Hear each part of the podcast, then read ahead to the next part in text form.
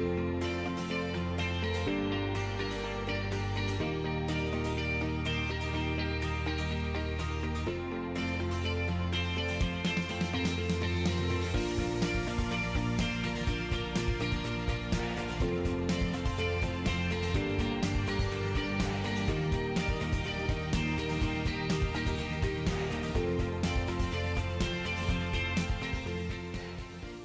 ¿Qué tal? ¿Qué tal? Bueno, bienvenido una vez más a este tu podcast que hemos preparado especialmente para ti. El podcast de tu historia. Yo soy el hermano Nacho, la voz detrás del micrófono, saludándote en vivo y en directo. Y esperamos que este podcast sea de bendición para tu vida. Recuerda que todos tenemos una historia, buena o mala, pero todos tenemos una historia que contar. Y a través de este podcast, nuestra intención es que tu vida, tu historia, sea mejor cada día. Gracias por sintonizarnos. Recuerda, comparte esta bendición con alguien más. Bienvenido. Yo soy el hermano Nacho. Gracias por estar con nosotros.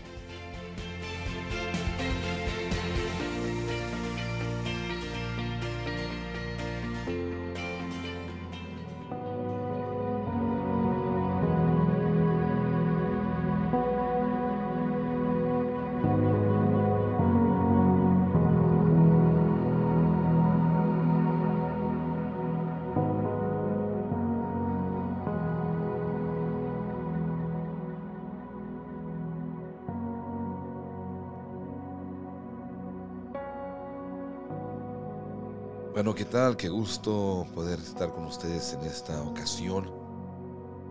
Dándole a usted la bienvenida una vez más a esta grabación o a este podcast de tu historia.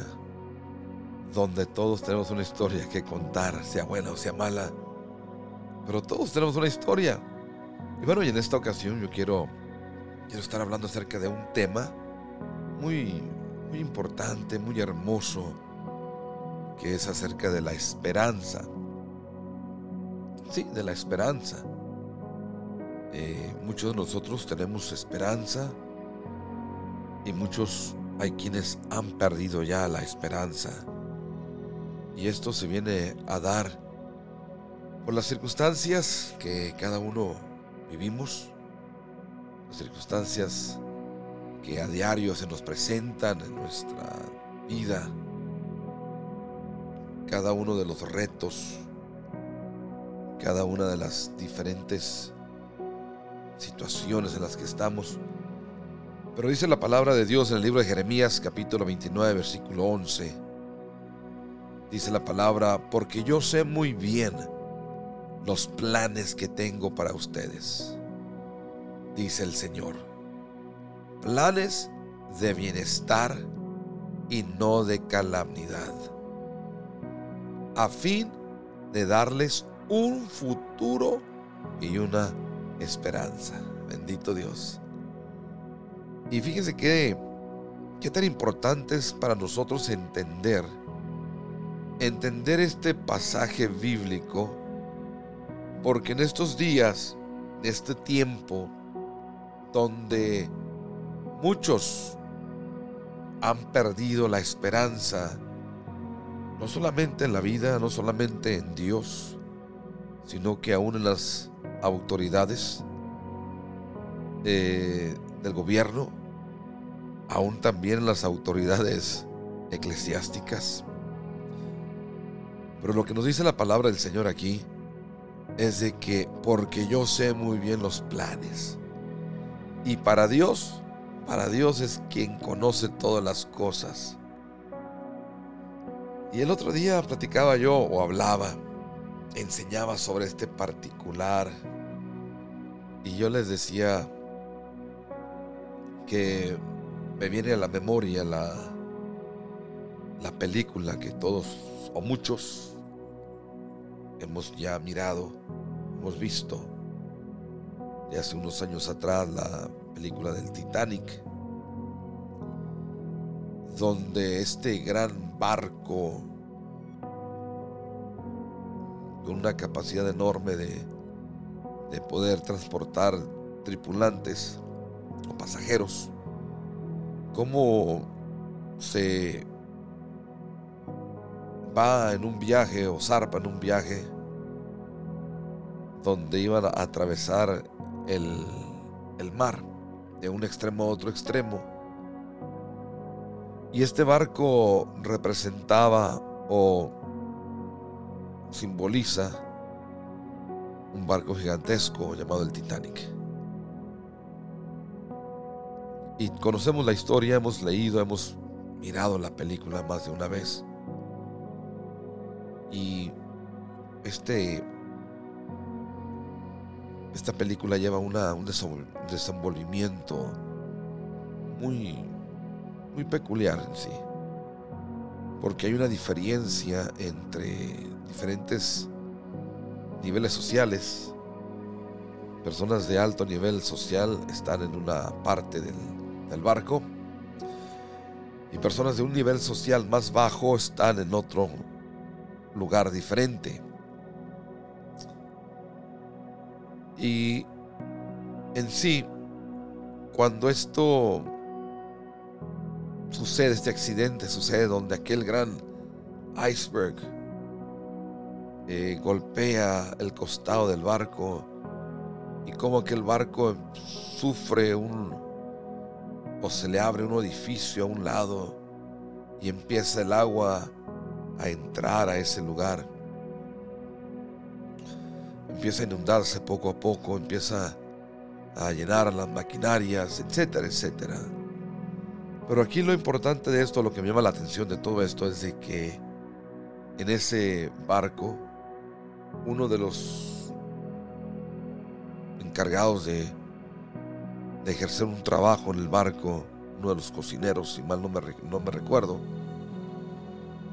Cuenta la historia, rata la historia, que este hombre al mirar que el barco se estaba hundiendo y la gente estaba brincando hacia, hacia el mar, en aquella noche oscura y fría, este hombre hace algo, hace algo que le previene de morir como muchos tienes murieron esa noche. Entonces cuenta este relato, esta historia, que este hombre se empieza y se empieza a embriagar, empieza a emborracharse, empieza a llenar su cuerpo de alcohol. Y, y este, esta borrachera que él se pegó, lo que le vino a salvar la vida. Entonces la palabra dice algo ahorita aquí. Dice, porque yo sé muy bien los planes que tengo para ustedes.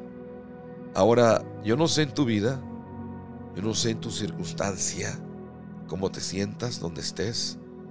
Quizás estás a punto ya de, de darte por vencido, de tirar la toalla, de aventarte, o ya estás dentro, dentro de esta oscuridad, dentro de este mar tan profundo y helado, donde quizás te sientes solo, sola, desesperado, donde volteas para todos lados y ya no miras absolutamente nada. Déjame decirte algo, que los planes que Dios tiene para ti, Él los va a cumplir. Y aunque todo se vea oscuro, aunque todo se mire en tinieblas, aunque no haya sentido de nada, aún Dios tiene un plan para tu vida. Pero necesitamos llenarnos de la presencia de Dios. Necesitamos embriagarnos de la presencia de Dios para poder soportar, para poder soportar esa tempestad, esa oscuridad, esa frialdad, esas tinieblas en las cuales quizás estás viviendo hoy en día. Solo no vas a poder, sola no vas a poder. Quizás tu historia ha venido y ha sido una historia de tristeza, de sufrimiento, de dolor. Pero Dios te dice algo, porque yo sé bien los planes que tengo para ti. Y es lo que dice el Señor, así lo afirma el Señor. Luego sigue diciendo planes de bienestar, o sea, planes de bien y no de calamidad, a fin de darte el futuro y una esperanza. ¿Cuál es tu esperanza? ¿En dónde está tu esperanza? Ciertamente este barco, el Titanic, se hundió. Ciertamente los que construyeron esta nave estaban seguros de que nada los iba o nada las iba a inundar. Más sin embargo, un iceberg que se presenta y no lo miran, hace una pequeña o un pequeño orificio al costado del barco. Y quizás en tu vida ha surgido un iceberg, el cual no lo esperabas. Pareciera que todo iba de viento en popa en tu vida. Todo estaba bien. Nunca te imaginabas lo que iba a suceder. Pero ese iceberg ahí estaba. Ese iceberg estaba ahí y nunca miraste que se acercaba o que te acercabas a él. Y viene y hiere tu vida, tu relación, tu familia, tu espiritualidad, tu economía y empieza a hundirse tu vida. Pero Dios tiene un futuro y una esperanza para ti. Pero para poder mantenernos a flote, para poder sobrevivir a esta catástrofe, es necesario que nos abracemos de Dios firmemente. Dice el salmista en el Salmo número 42, versículo 11, dice, ¿por qué voy a inquietarme? ¿Por qué me voy a angustiar? En Dios pondré mi esperanza y todavía lo alabaré. Él es mi Salvador y mi Dios. Y ahí es donde está la clave. Ahí es donde está la respuesta. Tú solo no vas a poder. Dice la palabra que no te apoyes en tu propia prudencia, sino que tienes que confiar en Dios. Y quizás has dejado de confiar en Dios. Quizás has dejado de, de buscar de Dios. Pero ahorita en este momento, en esta situación, yo te invito para que te agarres de la mano de Dios. Dice la palabra en Jeremías también, 33.3 dice, clama a mí y yo te responderé. Y te enseñaré cosas grandes y maravillosas que tú aún no conoces. ¿Por qué me voy a inquietar? ¿Por qué me voy a angustiar? En Dios pondré mi esperanza y todavía lo alabaré. Él es mi Salvador y mi Dios. Tu historia puede cambiar. Tu historia debe de mejorar. Aún a pesar de que estás pasando por este momento triste y amargo, por este momento de oscuridad, de frialdad, donde solamente tú y Dios saben lo que estás sintiendo donde tú y Dios solamente saben lo que estás viviendo. Pero Isaías dice algo bien hermoso en el capítulo 40, versículo 31. Y aquí es donde debemos nosotros de afirmar nuestra confianza. Aquí es donde nosotros debemos de mantener nuestra fidelidad a Dios. Dice la palabra, dice, pero los que confían en el Señor renovarán sus fuerzas, volarán como las águilas correrán y no se fatigarán, caminarán y no se cansarán. ¿Quiénes? Los que estamos confiando en Dios. ¿Qué es lo que nos puede apartar del amor de Dios? Yo te digo una cosa, que tu esperanza debe de estar bien fundada en el Señor, en nadie más, sino que solamente en Dios. Porque aunque estés en ese momento oscuro, por fe tienes que salir adelante. Tienes que aferrarte. Yo me imagino a los cientos de personas que cayeron sobre esta sobre este mar congelado, sobre este mar lleno de oscuridad o este momento oscuro en su vida, frío. Muchos de ellos se tuvieron que aferrar a, los pedazos de madera, quizás a una silla, quizás a, a, un asiento, algún respaldo, a un plástico algo que los mantuviera a flote. Bueno, déjame decirte algo. Ahorita es el momento de que tú tienes que aferrarte a Dios. Tienes que aferrarte al Señor. Porque si no lo haces, entonces vas a empezar a hundirte. Y ciertamente el barco se está hundiendo. Ciertamente se está yendo abajo aquello que nunca pensaste que se fuera a hundir.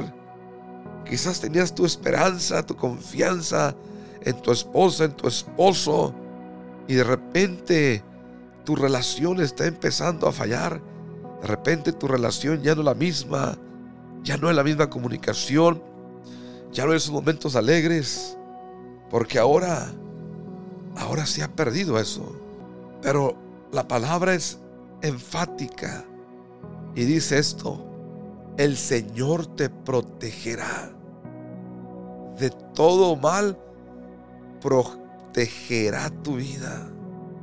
El Señor te cuidará en el hogar y en el camino desde ahora y para siempre. Qué hermoso poder tener esa esperanza en Dios. Donde quiera que tú vayas, donde quiera que tú estés, recuerda que Dios siempre estará ahí para que tú le clames a Él, para que tú le digas a Él que necesitas su ayuda, que extienda su mano para ti. Dice la palabra del Señor, dice, venid a mí todos los que están cansados y agobiados, y yo los haré descansar. Solamente en Jesús tenemos nosotros esa esperanza y ese descanso para nuestra alma. Dice Romanos capítulo 15, versículo 13, dice que el Dios de la esperanza los llene de toda alegría y paz. Fíjense bien el Dios de la esperanza. Los llena de toda alegría y paz. No pierdas tu esperanza. Mantente a flote. No te des por vencido. No te rindas. Dijo el salmista, alzaré mis ojos a los montes. ¿De dónde vendrá mi socorro? Mi socorro viene del Señor quien hizo los cielos y la tierra no pierdas tu esperanza. Ahora pues, permanezcan en estas tres virtudes, la fe, la esperanza y el amor. Pero la más excelente de ellas es el amor. Dios nunca te va a dejar. Él estará contigo. Padre, en esta hora, yo te pido, Señor, por estas personas que están escuchando esta grabación, que ahí donde se encuentren, en donde están sufriendo, perdiendo la esperanza, que tú los bendigas de una manera especial. Que abras tú, Señor, esa puerta de confianza en sus corazones. Que ese rayo de luz alumbre sus vidas en medio de esa tempestad, en medio de esa oscuridad, en medio, en medio de ese sufrimiento o de esa frialdad. En tu poderoso nombre, Jesús, yo te pido, Señor, que ese rayo de luz llegue a la vida de cada una de estas personas. En tu nombre poderoso, Maestro, yo te lo pido, Jesús.